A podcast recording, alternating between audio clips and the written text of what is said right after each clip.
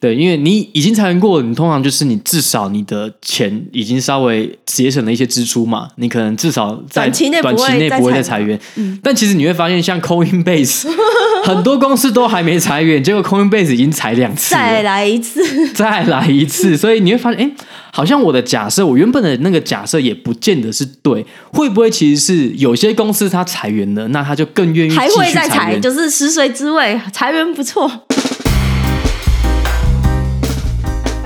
欢迎收听戏谷轻松谈，Just Kidding Tech，我是 Kenji，我是科科，在这里会听到来自戏谷科技业第一手的经验分享，一起在瞬息万变的科技业持续学习与成长。我们会用轻松的方式讨论软体开发、职涯发展、美国的生活以及科技公司的新闻和八卦。想要了解戏谷科技业最新趋势的你，千万不能错过哦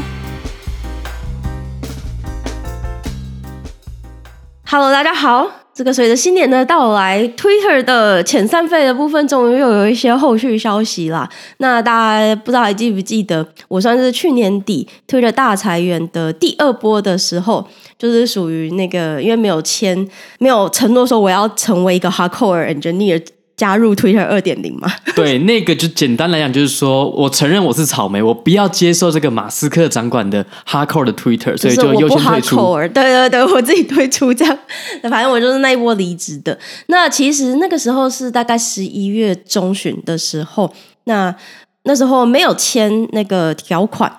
那隔了两三天，就是被公司 log out 嘛，然后公司就有寄了一封信，算是 summarize 一下说，OK，就是现在情况大概是怎么样？那你之后呢，很快就会收到我们后续的关于遣散费、关于健康保险的一些消息。但是呢，自从那封信之后呢，就再也没有接到任何新的消息。直到了几天前，这个新年来，就是开始又有一些新闻出现，就比如说有些员工就开始说：“哎，就是推了的遣散费都没有发啊什么的。”那终于就是公司寄了信了。终于有后续了，我觉得可能是当初那些一开始发那个信的那些 HR，可能中间也被裁员了，一定的，所以公司还是在一片混乱之中。然后直到最近，可能再有人想起说，哎，好像应该要 follow up 一下遣散费的后续，然后才又寄了一封信嘛。对，那这个信也是非常的幽默啦，因为一开始我也是看新闻就知道说，哦。有些人开始陆续收到信，但我就是没有收到啊，所以就也在等了几天，然后还写信去，就是公司有，就是大家有收到信的人，有时候你可以寄信到某一个 email 去，我也有就是寄信问了一下，那就再过了一两天，然后终于我也收到信了。那很多人是发现他们的这个信是跑到了垃圾信件夹，或是跑到那个 spam 里面去，但是我的话呢，我是在 promotion，就在促销这个信件夹里面收到了。仔细想想，真的是很幽默。我觉得到后面很难避免了，因为他们这种一次撒很多信的，可能到最后就会被 Google 列为说：“哎，你这个是不是广告信件？”对，所以这也是到后面我们因为资讯太多，由那个 AI 帮我们筛选的时候，也是会有乱中有错了。对，那这个信的内容呢，毫不意外的就是，基本上它这个前接下来可以拿遣散费的部分，就是一个月的底薪的部分啦。那这个也是没有什么意外，但是比较有趣的是呢，还伴随了蛮多之前没有提到过的一些霸王条款，包括。如果你签了这个合约的话呢，就表示你接下来这一辈子你都不可以讲任何跟 Twitter 或是 Twitter 的经营者或者是董事会等等有关的任何坏话，就是他们会保留这种法律追诉权，就告你之类的。我觉得这真的很扯，因为它的期限是一辈子。对，因为通常都是几年啦，就不会说你一辈子都不可以就是发表任何意见这样。对，所以就变成简单来讲，就是哎，科科到底要不要为了这一个月的薪水？然后签下这个条款，然后接下来一辈子就不能说龙龙的坏话了。对，那还有几个也蛮扯的，比如说他是给你一个月的底薪嘛，但是他还有一个条款是说，你如果在你的离职日到你找到工作，就是你如果在三个月内找到工作的话呢，你必须要主动的跟 Twitter 讲，然后你要。就是返还，就是按比例返还这个一个月的这个遣散费的金钱的部分。那我就觉得这个，嗯，这个好像不是很合理吧？你明明就只给一个月，你凭什么说你接下来三个月内就是要 prorated？对啊，我觉得好扯。我就是，而且找到工作关前公司什么事情？对啊，我就想说，嗯，这样我我怎么可能跟你讲呢？傻了吗？对啊，我觉得他们这些条款真的就是很明显的，就跟一般公司在处理裁员就是很不一样。反正可能就是马斯克他或者是马斯克的亲信们有一些非常奇怪的坚持，就真的觉得很奇怪。明明他们就是。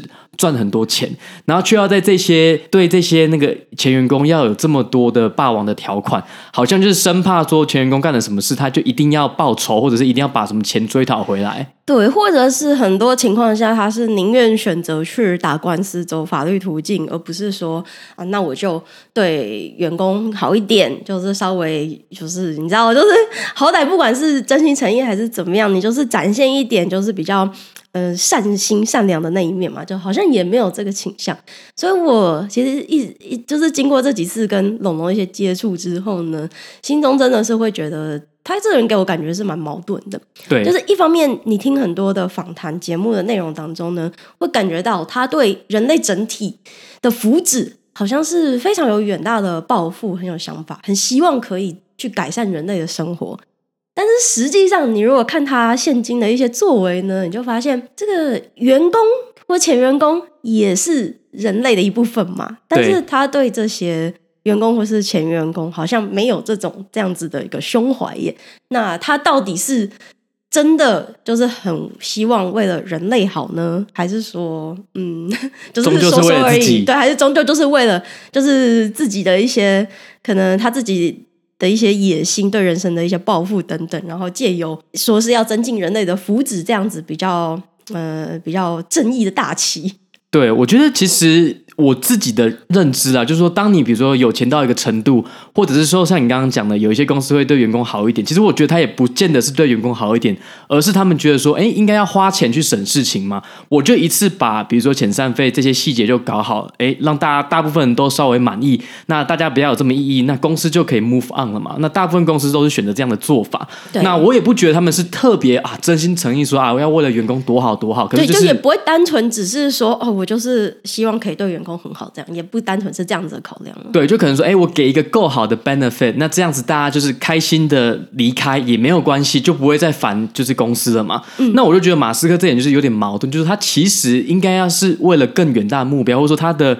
时间应该要花在更有效益的事情上面，可是却跟员工在那边斤斤计较说啊，到底要给一个月还是两个月？然后你要给你一个月，你又要签下这些霸王条款，那其实就是反效果嘛。就是你明明就可以把时间花在更重要的事情上面，结果你还要花时间跟诶员工，现在又要跟那个马斯克集体诉讼了嘛？那又请了很多律师，那这样其实就是歹戏拖棚，我就觉得很不干脆。所以某种程度，就像你讲，我觉得从他身上看到。也蛮多矛盾的地方。嗯，明明目标很远大，应该要做更重要的事情，却把心力花在这种枝微末节，好像是哎、欸。对啊，然后也还要从前员工上面榨干最后一点价值，这种感觉。嗯，对。那所以这个霸王条款呢，这样看一看，说真的是有点不太想签啦，就是会觉得说，嗯，当然也是一笔钱，没有错啦。这笔钱拿着，我也是可以做不少事情，但是又觉得。这个钱有必要让我出，就是出卖自己一辈子的自尊吗？或者是说要提心吊胆，不能在自己节目上，就是每次都要很注意一些措辞等等。对啊，我觉得好像签不下去哎。嗯，这个条款我看了一下，就真的签不下去。嗯，我们的那个一辈子这个期限呢，没有这么便宜，有点太长。对对对，你如果说是比如说啊一年，我想说嗯，好啦，因为诉讼你也不知道投多久嘛，说不定已经超过一年了。一年的话，哎，我应该还不会考虑。我觉得至少要有三年的薪水，我才会考虑一辈子不能讲他坏话。哦，要三年的薪水，好多。对，那。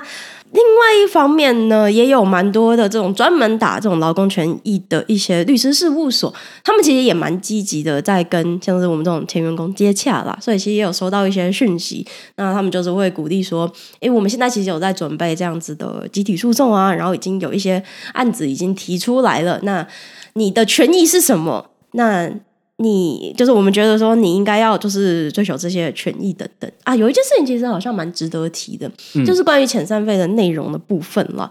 其实有一个症结点之前好像比较少提到，就是前 Twitter 哎，就是 Twitter 在卖给马斯克之前呢，这个整个公司的这个律师头头，其实那个时候就有把一些保护员工的条款是有写在这个并购的合约里面的。那其中一个就是有保障多少的遣散费的内容。所以现在龙龙开出来的很多的条件，基本上是没有符合这样子一个保障的一个条款呐。这个算是一个在现在集体诉讼里面一个就是大家会去嗯、呃、追讨的部分。所以这个是比较之前比较少提到的地方。对，所以等于之前有埋了一个算是对员工比较好的条款了。所以等于现在律师如果要告马斯克的话，其实就可以用当初写下那个条款来做一个攻击的武器。对，那现在 Twitter 二点零当然是不会承认这个啦，就是然后也是会说，就是啊，我们没有违约啊等等。那这个就是法庭上面要见真章的部分了。那只是说，我想这些律师事务所就也是蛮积极的啦，也是算是。另外一种体验，就说哦，原来他们会这么积极的去接触这些员工，然后告诉你一些你的权益。因为其实很多法律条文，你说他写成中文，我可能也都看不太懂了，何况现在是英文，他就帮你把一些要点写，就是条列出来，告诉你说你的权益其实有这些、这些、这些。那你需要做什么，你不需要做什么，其实都写的蛮清楚的。所以我现在也是，就是会花一些时间在审视一下这些新得到的资讯，那最后再做一个决定，这样。不对啊，我觉得这样其实还不错，就是你刚好有这次的经验，然后你就知道说啊，别人在打这些诉讼的时候，哎，他们是怎么样把这些复杂的那个法律词语，然后整理给你们这些全员工看，那你就可以很明确知道说啊，你应该做什么，你的权益有什么。那现在决定就放在你身上，你到底是要签还是不要签？对，我觉得这样还不错，因为我们都会说，希望自己是有一个，就是你是做的这个决定，是你在得到充分的资讯之后而做出的一个。完善的决定嘛，那我想就是至少这些呃律师事务所他们有主动的去帮我们做这些事情，我就觉得还蛮不错的。那我就会想说啊，那我也不要就是这么消极的就想说，我就签一签，赶快结束这一切。那好像是可以，就是稍微从一个多了解一些法律用语或者是我自己的权利的部分，可以再多去研究一下下。好，那如果之后有什么后续呢？我们科科再跟大家分享一下。对，看情况就是。对啊，因为很多这个法律用语真的是需要钻研一下，这样。没错，嗯，好，那我们就进入今天的主题。今天要聊一个我觉得大家应该会都蛮有兴趣的一个主题，就是呃，我呢在过去几个月呢也花一点时间在这个大裁员时代，呃，找工作面试。那现在总算是告一个段落了，所以就是要在这一集呢，跟大家分享一下，说，诶，在这个大家都在裁员的时候，诶，真的情况有大家想象中的惨吗？然后我的一些面试过程啊，我的准备过程，然后最后结果怎么样？然后有什么东西是我可以在这次过程，我觉得可以做得更好的？那就在这一集跟大家分享一下。嗯，这个经验也是蛮难得的耶，就是感觉你就是每隔个几年会跟大家分享一下。对，我觉得每隔个一两年，可能我们就会做一集，然后跟大家分享一下我的。那个面试的心得，对，那当然，其实我也不是特别为了说啊，一定要找个主题跟大家分享才故意去面试的啦，对，而是我自己就是在这一次呢，有一些心路历程啊，那都会再等一下跟大家分享。嗯。那首先第一个，我想要先跟大家讲，就是说到底。现在，比如说，我们都看到很多负面的新闻嘛，情况真的有大家想象中的那么惨吗？因为毕竟我们都会看到这些大的科技公司，比如说 Google 啊、Facebook，然后 Amazon，大家好像都在裁员，或者是说就是停止，对，动招嘛。那大家都会觉得说啊，我是不是就啊，好像找不到工作了，或者是根本没有公司在招了？对。那我就觉得说，其实事实上，每次你看到这种坏新闻的时候，大部分的人都会觉得情况很糟。那实际情况绝对没有大家想的这么惨。那同样的，相反的，当你看到一片欣欣向荣，大家只讲好的时候，那你也要给自己一个警钟。哎，其实大家都讲好的时候，其实还是有一些。哎，可能比较没有大家讲的那么好的地方，你自己要去注意啦，就要有点警觉性啊。其实大家的情绪常常是就比较极端的，不是非常的乐观，就是非常的悲观。对，我觉得尤其是像我们过去这几年，就是哎，真的经济要么是之前二零二零年、二零二一年的时候一开始大好嘛，对，那到去年就突然大坏。我觉得很多事情呢，在现在这个社会都看起来是大好或大坏，但是我们就是要。想办法找一个平衡点，就其实真的没有你想象中的这么好或者这么差。嗯，那我自己的感觉也是这样子，就是我这次找工作呢，哎，的确没有我以前在找工作的时候，哎，这么顺利，就是不是说百分之百或者百分之八九十，那公司都会回复你，可是也没有说像大家讲的这么差，因为公司其实很多。那我们看到新闻上面有裁员或是动招的，它可能就是少数几间比较大的公司。那即便有些公司动招了，可能是那个时候动招，或是那个时候裁员。很多公司在裁员完两三个月，又开始在部分招人了。所以很多东西就是你要实际上去走一遭，你就会发现，哎，其实。即便公司都在裁员，但是其实过去几个月，我自己的感想是，还是有公司在招人。那即便是有些公司已经裁员过了，他们可能还是会想办法在两三个月后继续招人了。对，哎，不过你要不要讲一下你就是找工作那个时间点？因为严格说起来，你比较像是在很多公司开始大裁员之前就开始准备嘛。哦，对，那就跟大家分享一下我开始找工作的契机啦。其实我本来、嗯。一开始呢，也没有想说要真的换公司。我那个时候，我记得应该是在，哎，我记得前几个月我们有做一集嘛，就是讲 Circle，对，算是一个隐形的在 Crypto 里面很赚钱的一间公司。那我那时候就是，哎，自己做那一集之后，就对这间公司产生一点兴趣。然后那个时候也觉得说，哎，Brex 那个时候还没有裁员，但是那个时候我就发现公司有一些状况是没有我想象中的看起来这么好，嗯，对，所以就想说，那我不然就探索一下好了。所以我那时候大概是九月底十月初的时候就。那时候只先投了 Circle 这间公司，那就跟 Recruiter 聊一下，那想说那就排个面试吧，那可能就排了十月中还是十月底面试。那当时就算是慢慢准备，但是也没有到非常的积极，因为想说反正我就一间公司，我就可以有比较有余裕嘛，比如说你。当时以前你在找工作，你是一次投很多间，对，然后你要在很短的时间内把很多东西都做好。那但是那时候想说，反正一间公司嘛，而且我也没有一定要换公司，所以就是轻松准备，那轻松这样子面试看看。其实也蛮有趣的，自己做节目做到就是，哎，这个公司不错，那我来投一下好了。对，那后来呢，我们又跟大家聊到，在十月十一号的时候，Brex 就裁员了嘛。嗯，那那个时候刚好我已经是投完 Circle 了，然后我那时候想说啊。公司裁员了，所以真的有印证了我之前有看到的公司一些警讯啊，就是我真的有发现说公司好像没有我想象中的这么好。那公司的裁员也算是印证了我看到的一些事实，所以那时候就想说，那还是干脆就赶快准备一发，对，准备一发。既然我都已经投了，那公司也裁员了，我是不是应该要诶再投更多的公司，然后再好好的面试面一波看看？嗯，所以那时候我就想说，好吧，那我就。把剩下我有兴趣的公司就投了，所以我其实反应算是比较快。就是我在我们公司是礼拜二裁员嘛，我那个周末就把我蛮多想要投的公司都投一投了。你真是行动派，反应也太及时了吧？对，我觉得我是行动派啦，因为我自己在过去几年，就是大概每一年半到两年就会面试一次嘛，所以我觉得准备的过程对我来说是相对的比较轻松一点点啦。相对来讲，嗯、那其实大家都知道，像软体工程师呢，其实最重要的就分三种面试嘛。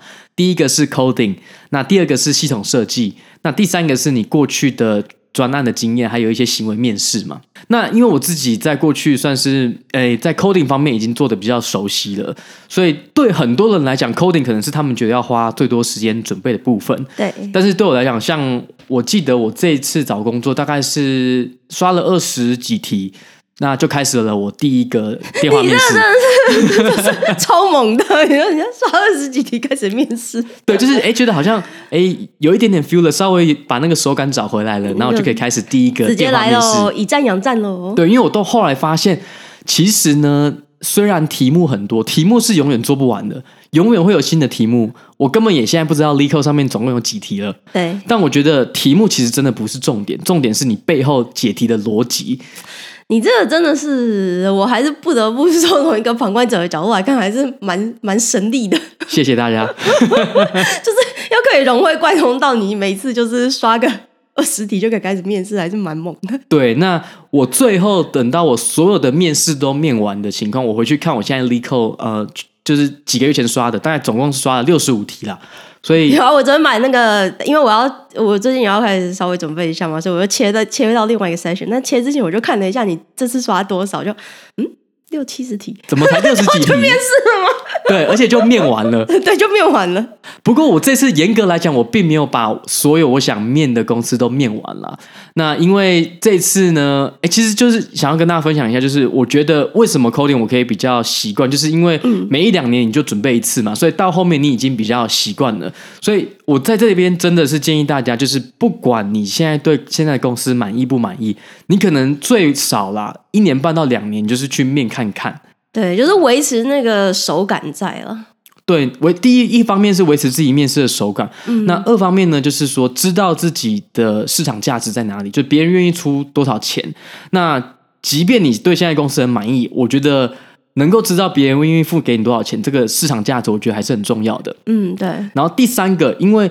你可能同时在同一间公司工作很久了，你会有那种 tunnel vision，就是觉得啊，这个世界就是应该这么运作，工作就是这样子。你可能会忽略了，其实你有更好的选择，有更好的机会等着你。嗯，对，所以建议大家每一年半到两年，可以的话啦。就面看看，这个就是标准的知易行难呐、啊。对，这个都是我们都知道应该这样子。对，但是你就是想要打开 Netflix and chill。对，然后就是嗯，你现在待着好舒服，就是每天抱怨一下公司，抱怨一下老板，就是其实还是做的很舒服啊。对，所以我觉得，当你看到你很多朋友在抱怨他的工作嘛，嗯、那都没有离开，其实某一种程度代表说，哎，公司还不够让他不爽，没有真的让他气到弹出来。对，他还没有，就是就是真的很不舒服这样。对，所以你朋友跟你抱怨，然后你发现他都没有走，你也不用跟他讲说啊，哎，你都抱怨这么多，你要走，其实也不用。有的人就是我就烂，我就是抱怨，我就待着也没关系。你就问他你为什么还在这里？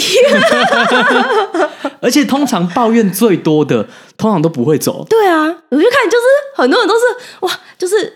一开始认识他就要抱怨一样的事情，然后过了好几年还是在抱怨一样的事情。对，然后一开始在抱怨公司，就抱怨了三四年，怎么还在同一间公司？呃、对对对，所以其实他根本就是骨子里是做的很愉快的。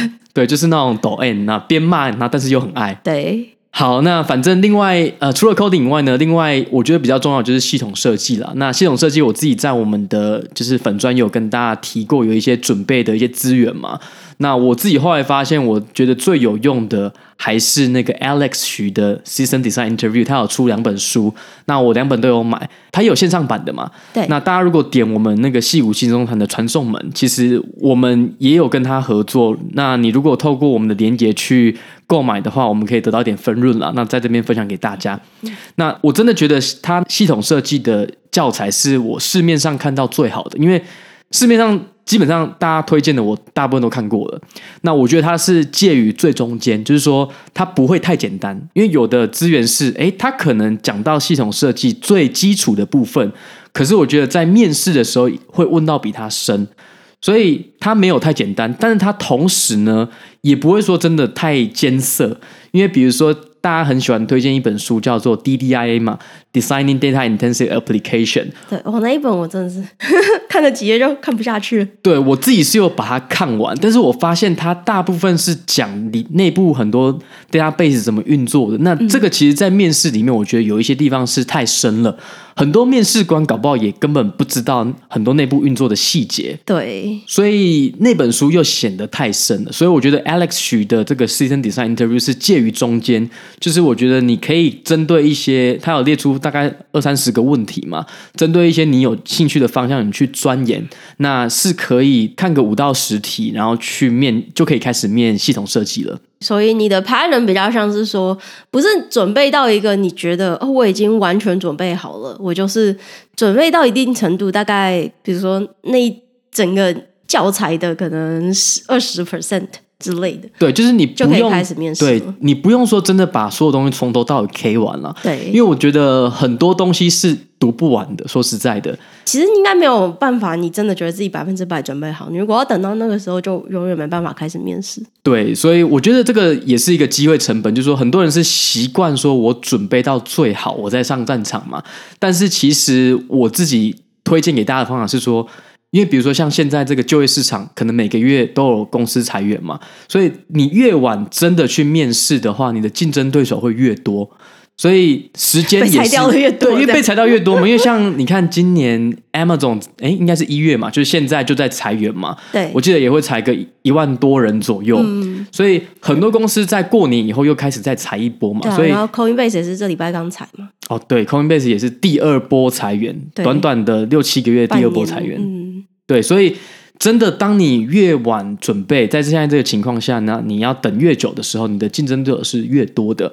那我自己都是提倡说，你早一点尝试，那你早一点面试，然后知道说你现在的状态是到底在哪一边嘛？比如说你的成功率是多少？那比如说，当你发现你面了连续三间、四间，结果都没有一间是有好的结果，那代表你可能需要再多准备一点再投。对，所以就是你要根据你的面试结果来调整你准备的一些步调跟方向啊，就比较不是像我们以前学生时代在准备大考的那种模式，就是你一定要哦确定我每一个章节每一个内容我都已经有一定程度的掌握，我再去就是去考这个试，因为毕竟面试就不是考试嘛。对，那我觉得这个真的是一个需要练习然后去克服的一个观念了，就是一样这个东西就是我们都知道。但是，因为我们从小到大都是在一个考试的环境嘛，如果你都在台湾，你可能真的从小学、国中、高中到大学，你都是这样的模式。所以，真的，我觉得就是重要的事情，我们就是要讲很多遍。就是你真的要在这种，比如说已经出社会以后，你再也不要用以前的思维方式了。就是以前就是你都要准备好再上。那现在呢，在工作上很多事情是，不管是工作上或者面试啊，比如说面试你。不可能准备好再去面。那工作上很多东西呢，诶，可能没有一个人知道所有的事情。可是大家都是在这个大概知道六七成、五六成的情况下，就要开始实做一个专案，就要把这个事情往前推进。对，所以要有点习惯，说你在事情都没有办法很确定的情况下，你就要继续有这个进展、有突破啦。这是一个也是要练习的一个心态。对，真的这个事情也是出社会之后才。越来越能体会到，就是很多时候你就是要在一个，就是没有一个完美的环境，让你很舒服的去执行你的任务，一定都是在有一点不舒服、有一点很多不确定性要面对的情况之下去做。对，那因为像我自己，呃，最近也在带我们公司的一个，算是他去年加入的嘛，他是 New Grad，那就很明显就会发现他可能还是会想要把很多东西都搞懂以后。然后再去想办法解决问题。对，那我们都知道，公司它只要有几年的历史，它的 code base 啊，它的里面的那些 business logic 其实都会很复杂，所以不是说你今天可能花个一个礼拜你就可以完全理解的。对，所以很多时候你可能是啊一个礼拜、两个礼拜，然后你大概知道一些，然后做一点东西，就边做边学，边做边学。那这样子大概过了三个月、六个月，你才会比较熟悉嘛。对，那我们的 New Grad 他就可能是因为对我们这个系统过去的系统比较不熟悉，所以我就会发现很明显，就是他会想要把很多东西都理解了，他才会想要进下一步。那我也给他这个 feedback，然后告诉他说，其实很多时候我们都不知道所有的事情，但是我们就是要在还没有完全知道的时候就开始。有一些进展会比较好，真的。不过说真的，讲到 New Grad，就觉得现在这种远距工作的时代，对于刚毕业的新鲜人，刚加入一间公司，真的挑战比以前还要巨大不少哎、欸。真的哎，他们现在不像我们以前有随时就有人可以直接抓来问哎。对，因为通常就是以前在办公室工作的时候，你旁边坐的就是你的 mentor，然后你如果有任何地方卡住，你就是头探过去，哎，你可不可以帮我一下？来来来。帮我一下，拜托你。对，这样子就好了。但现在是远距工作的状态，你光是要启动这个对话，去找人来问问题，这个 effort 其实就大不少。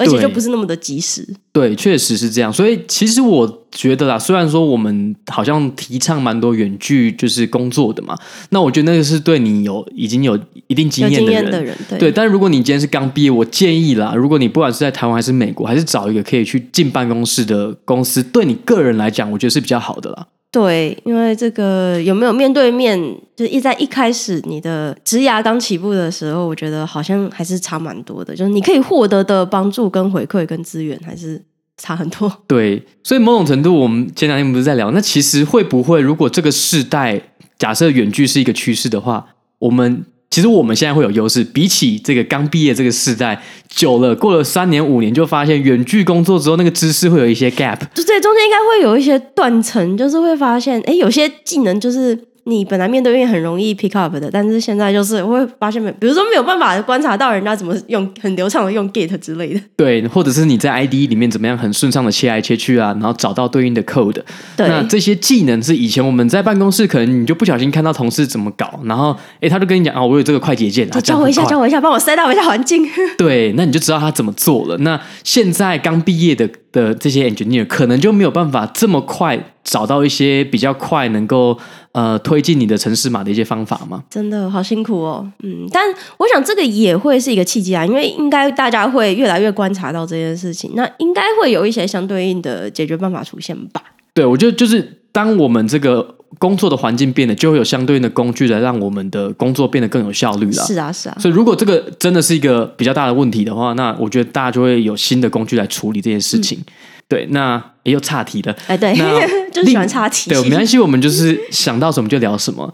那另外一个，呃，我觉得也是在你有一定经验之后就会遇到的面试类型，就是这种问你过去的经验啊，你做过的专案或者是行为面试。那我觉得。这种面试呢，就是比较偏玄学一点，就是你要么就是大好，要么就大坏。我自己是这样觉得啦，因为有的时候呢，你跟你的面试官，你如果刚好聊到一些聊到点上的话，其实就我觉得印象分数就会很好了。就是你们刚好磁场有接到的时候，其实就很容易聊得很愉快、很顺畅。对，那我觉得这类型的面试，其实它最终会是决定你的 level 蛮重要的一个面试啊。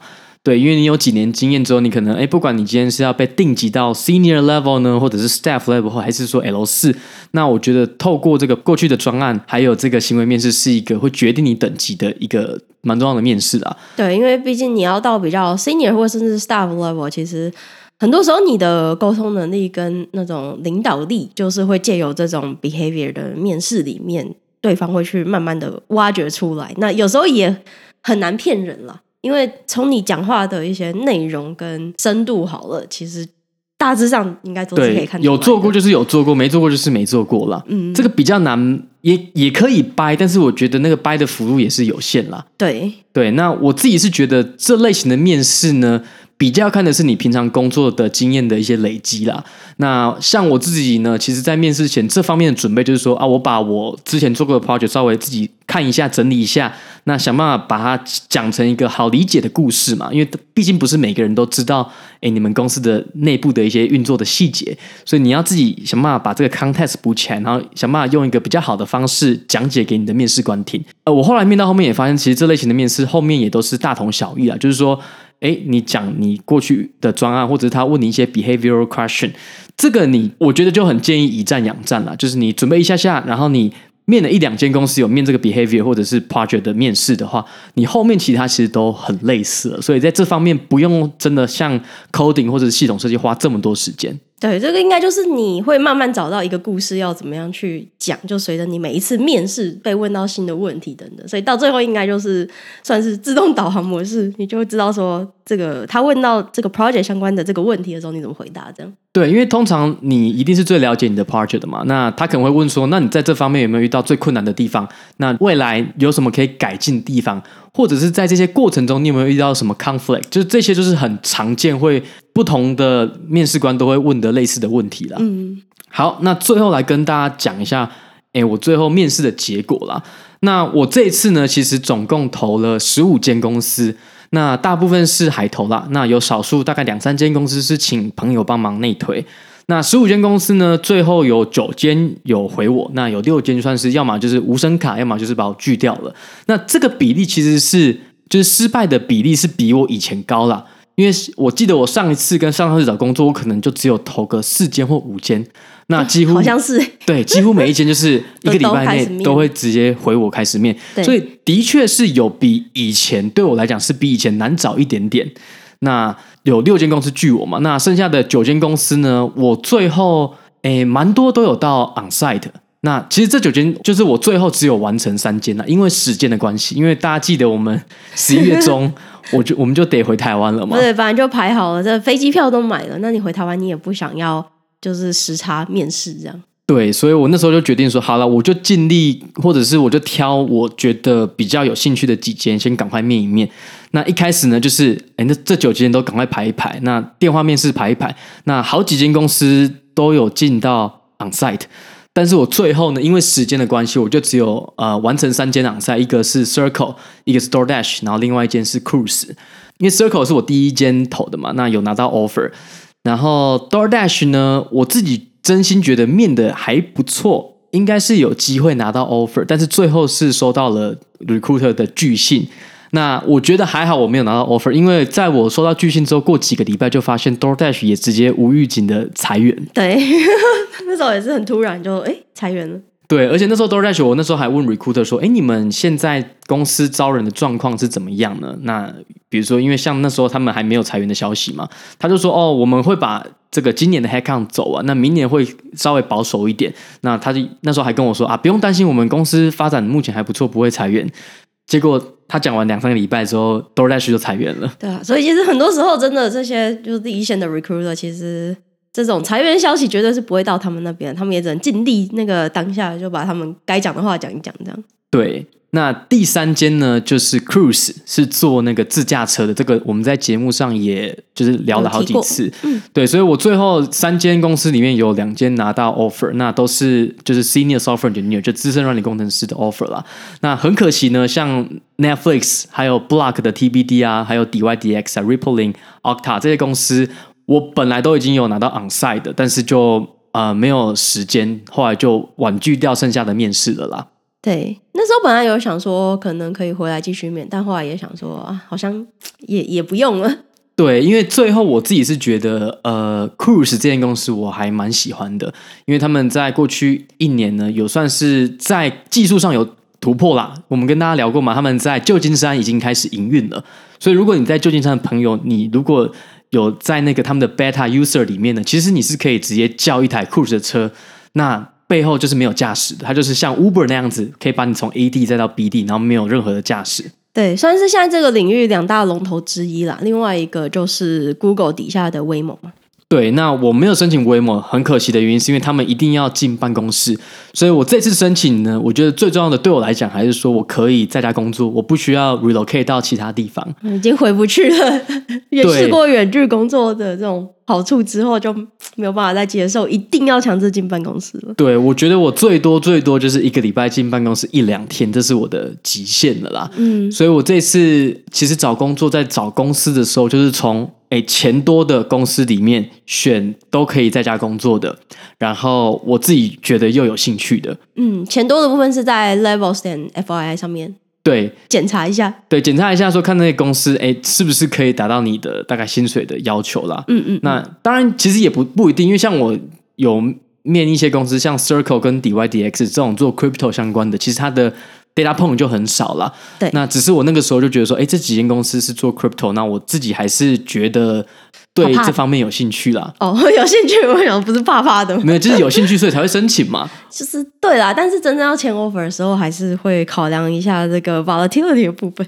对，确实就是这个，就是高风险高报酬啦。对，那我觉得比较幽默的是，那时候我好像还要 refer 你，就是要进 Twitter。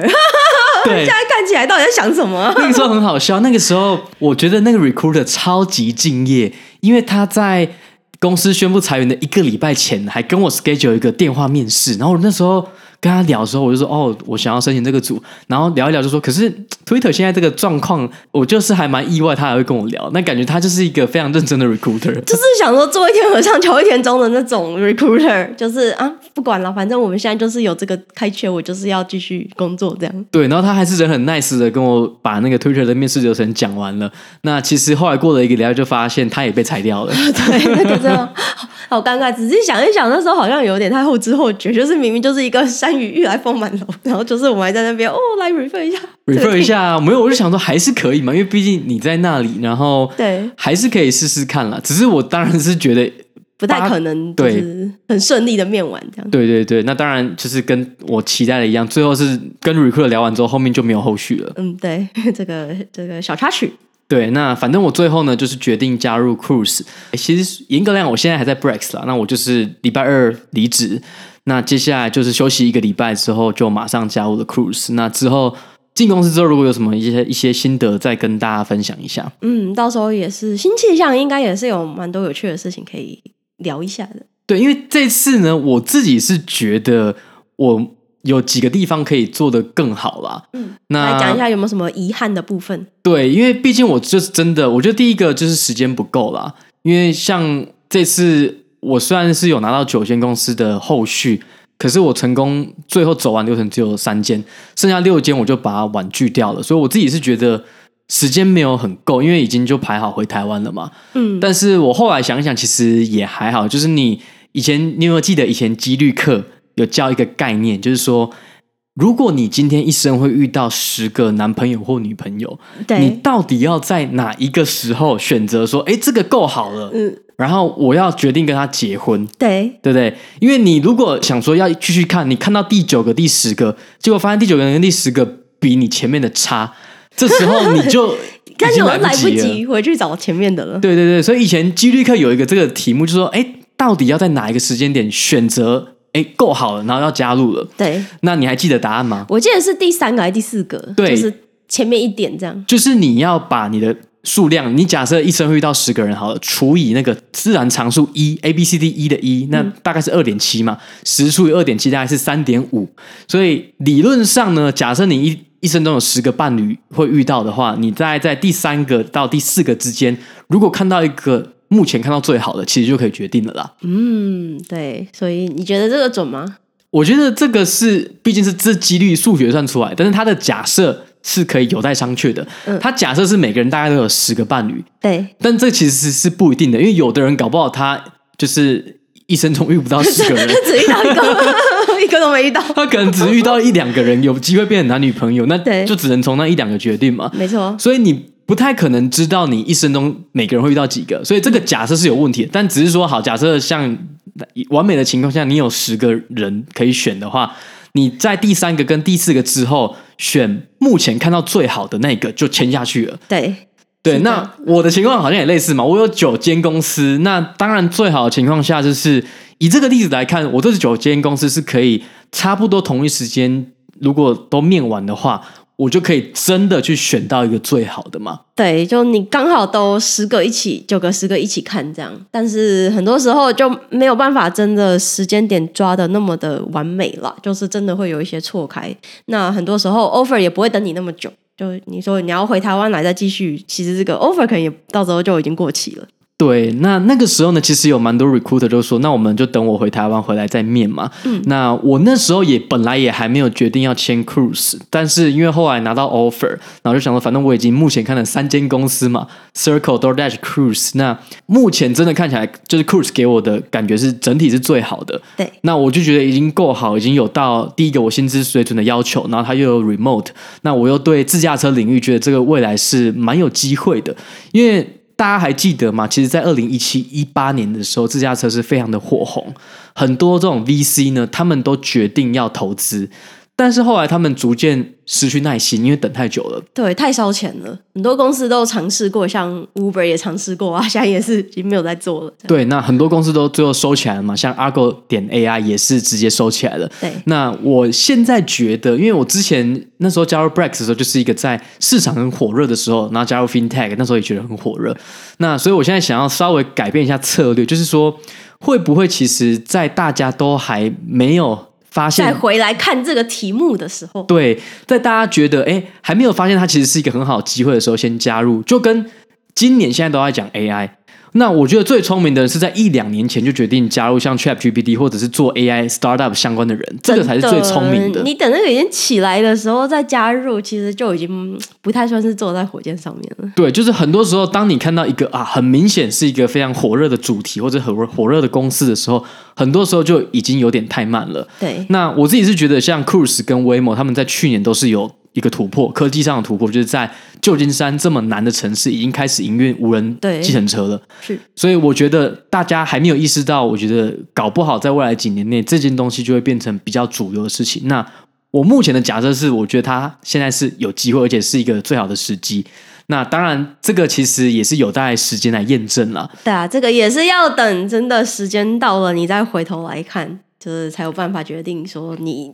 现在这个时候做的这个选择是不是对的？对，因为我也没有把握说我这决定一定是对的或者是好的。那我觉得 你又不是算命的，对，我不是算命，我没有办法预知未来。对对，所以其实大家就是这样，你就是在当下呢，去根据你过去经验，那做出一个最好的决定、嗯、啊。如果这决定你未来发现啊没有很好，没有关系，其实也没什么好后悔的，你就把那个结果，那在吸取这个经验，你下次再做另外一个决定的时候，就可以知道说你要怎么修正了啦。对啊，至少它是有符合你的一些就是 check box 嘛，所以我觉得这样就是已经够好了啦。对，那我自己是有一个小 concern 是说，因为我本来的假设是。没有裁员的公司其实比较危险，嗯、在现在这个经济的情况之下，嗯哼，对，因为你已经裁员过，你通常就是你至少你的钱已经稍微节省了一些支出嘛，你可能至少在短期内不会再裁员。嗯、但其实你会发现，像 Coinbase，很多公司都还没裁员，结果 Coinbase 已经裁两次，再来一次，再来一次，所以你会发现，哎。好像我的假设，我原本的那个假设也不见得是对，会不会其实是有些公司它裁员了，那他就更愿意还会再裁，就是食髓知味，裁员不错。对，裁了一次不够，那再裁两次。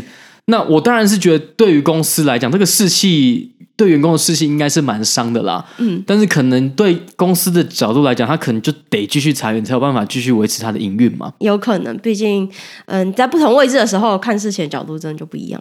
对，很真的很难讲了。对，所以我目前是希望说，我进入 Cruise 之后，就是 Cruise 继续不要裁员了。就是小小的这个隐忧，就是哎，有可能进去之后第一个礼拜就裁员，哎，对，尴尬了哦。我觉得我们再做一集，对我们、啊、好像是 再分享一次裁员心得。对，没有啦。我觉得不管怎么样，我们能做就是应对啦。我觉得大家不需要花太多时间在焦虑啊，或者是在。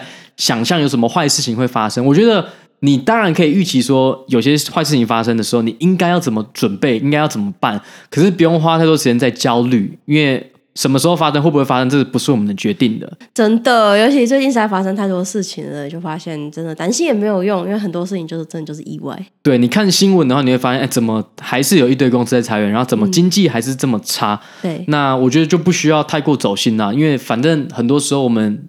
大部分的情况也都是吃瓜群众而已啦。对啊，focus 在我们自己的小确幸上面。没错，focus 在比如说你去八十五度 C 又买了什么甜点，然后吃爽爽，害我也一起变胖这样子。对，对，我刚刚又买了一堆回来，好开心哦。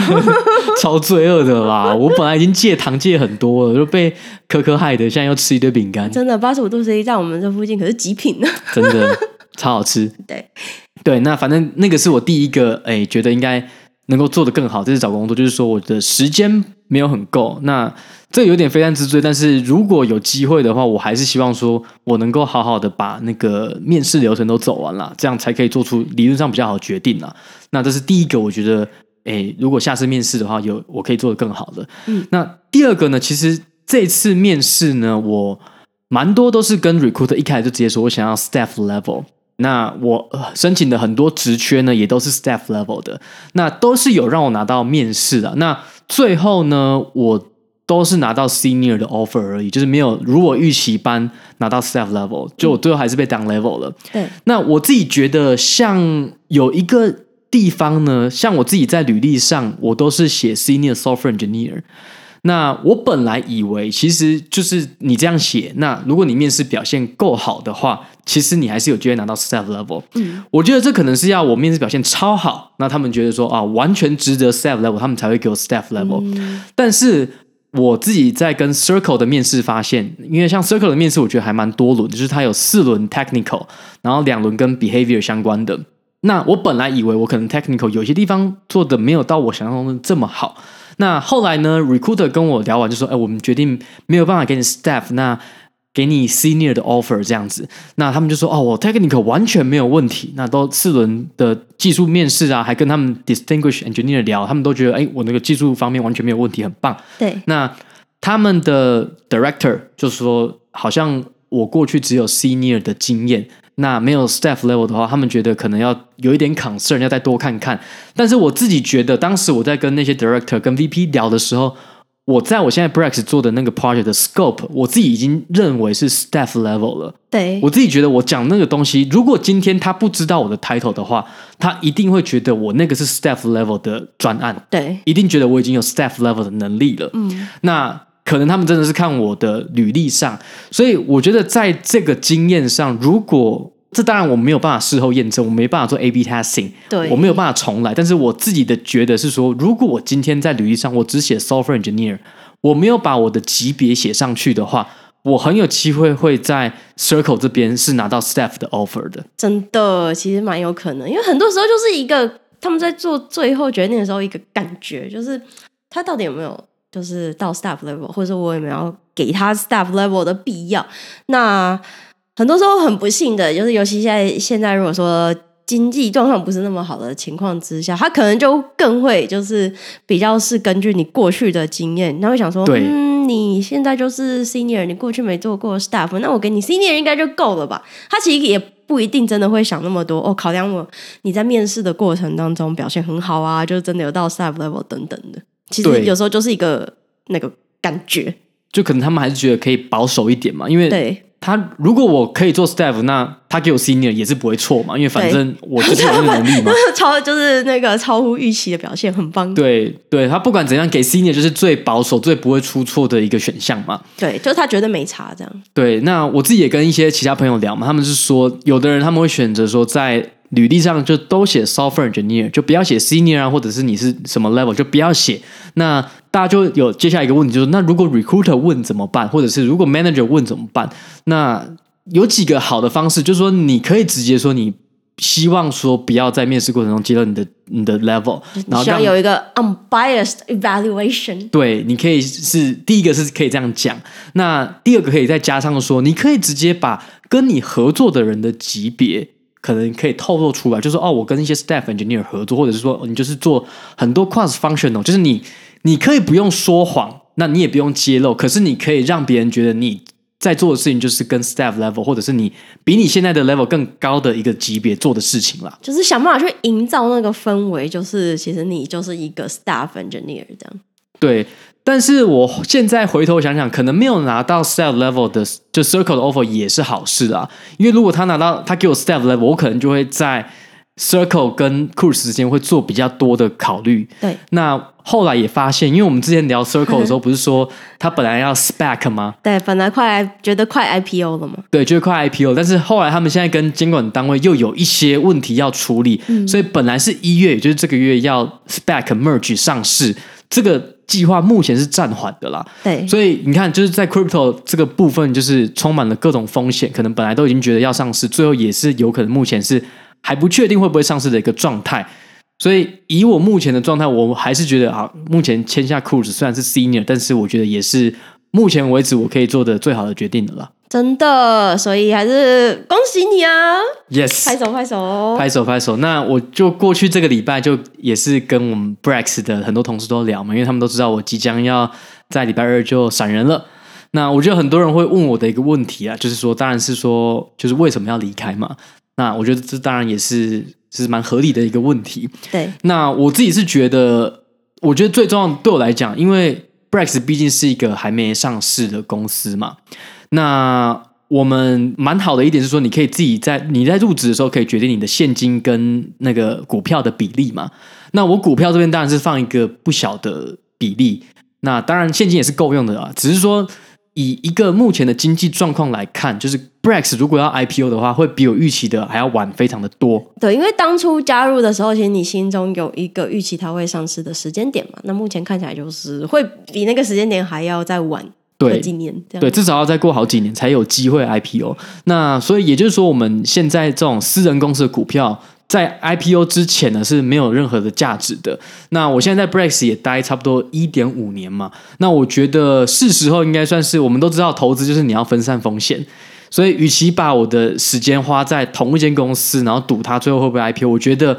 差不多一年半的时间对我讲是 OK 的，我也不会后悔说我加入 Brex，因为我就是想要知道说，在一个 startup，在一个高成长 startup 工作是什么的感觉。对啊，你中间也是过得蛮蛮开心的嘛。对，我觉得整体来讲是过得还蛮开心，就看到公司说，哎，都可以让大家。就是有员工旅游啊，然后飞了好几个地方。我在一年半的时间参加了四次员工旅游，我觉得也算是值回票价。超好的，每周去玩啊，什么什么员这个员工中间还说安排要一起工作，有那种一起开会的 session，结果都在玩啊。有啦，后来还是有啦。他就、哦、还有本来一开始我第一。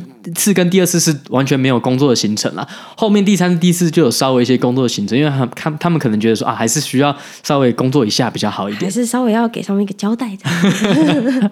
对，所以我觉得我不会后悔我加入 Break 的决定，只是说以现在这个时间点来讲，我想要诶，让我的时间可以投资在其他公司，因为我们以打工仔来讲，你的时间就是你的，跟人家花钱买股票一样。一般人是投资人是花钱买不同的股票，那我们就是花时间投资在不同的公司，那希望它最后有一些比较好的回报嘛。对。对，那这是最主要的原因啦。那当然，另外一个原因就是说，我之前跟大家提到说，像我们那时候，呃，其实去年就是在年终以后，我就开始观察公司的一些状况，就真的是没有我想象中的发展的这么好。那裁员这件事情也算是得到一个印证啦。那我也很诚实的跟我的 manager 啊，还有 director 啊，还有同事讲，其实这些这些我的抗争其实也不是说。真的非常严重啊！因为我觉得以公司的文化来讲，以公司的发展性来讲，Brex 我觉得还是算是健康的公司。对啊，虽然你讲的好像就是哎，Brex 怎么好像前景堪忧，但是其实它毕竟还是算是在这个情况底下还是蛮。蛮好的一间 startup 了啦，对就是其他公司就是 情况更糟这样，对，所以也不是说它真的就是前景暗淡还是怎么样，就只是说以现在的整个大环境来讲，一定还是有被影响到。对，那我觉得我自己比较幸运的一点就是说，像我自己是。哎，每一两年都有面试嘛，所以我就比较容易有这个机会去看看外面的公司，然后看看外面的机会。